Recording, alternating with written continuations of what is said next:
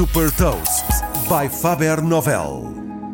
Eu sou o Nuno Ribeiro da Faber Novel e trago-lhe as notícias mais relevantes das empresas que lideram a nova economia. Neste Gafanomics destaca as mais recentes inovações e movimentos estratégicos da Amazon, Facebook e Microsoft.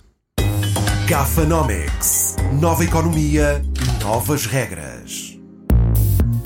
A Amazon Music comprou a Art19, uma plataforma que permite o alojamento, distribuição e monetização de podcasts através de publicidade. O valor desta aquisição não foi divulgado. Este é mais um movimento estratégico da Amazon, que no ano passado comprou a produtora norte-americana de podcasts Wondery para reforçar a oferta de conteúdos. Com esta novidade, a Amazon passa não só a produzir podcasts através da Wondery, como também a distribuir e a integrar publicidade em podcasts através da Art19. E o Facebook lançou uma plataforma de newsletters que batizou de Bulletin. A novidade foi anunciada por Mark Zuckerberg no Live Rooms, concorrente do Clubhouse que o Facebook lançou recentemente.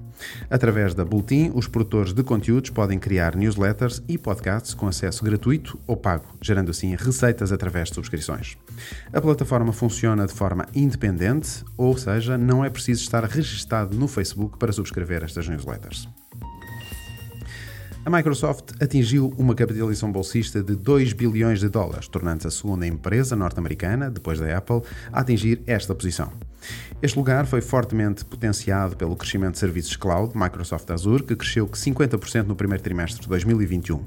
As receitas da Microsoft atingiram os 41.700 milhões de dólares no primeiro trimestre deste ano, registrando um maior crescimento desde 2018.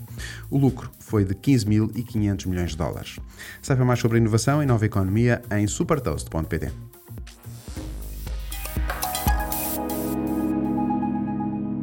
Super Toast é um projeto editorial da Faber Novel que distribui o futuro hoje para preparar as empresas para o amanhã.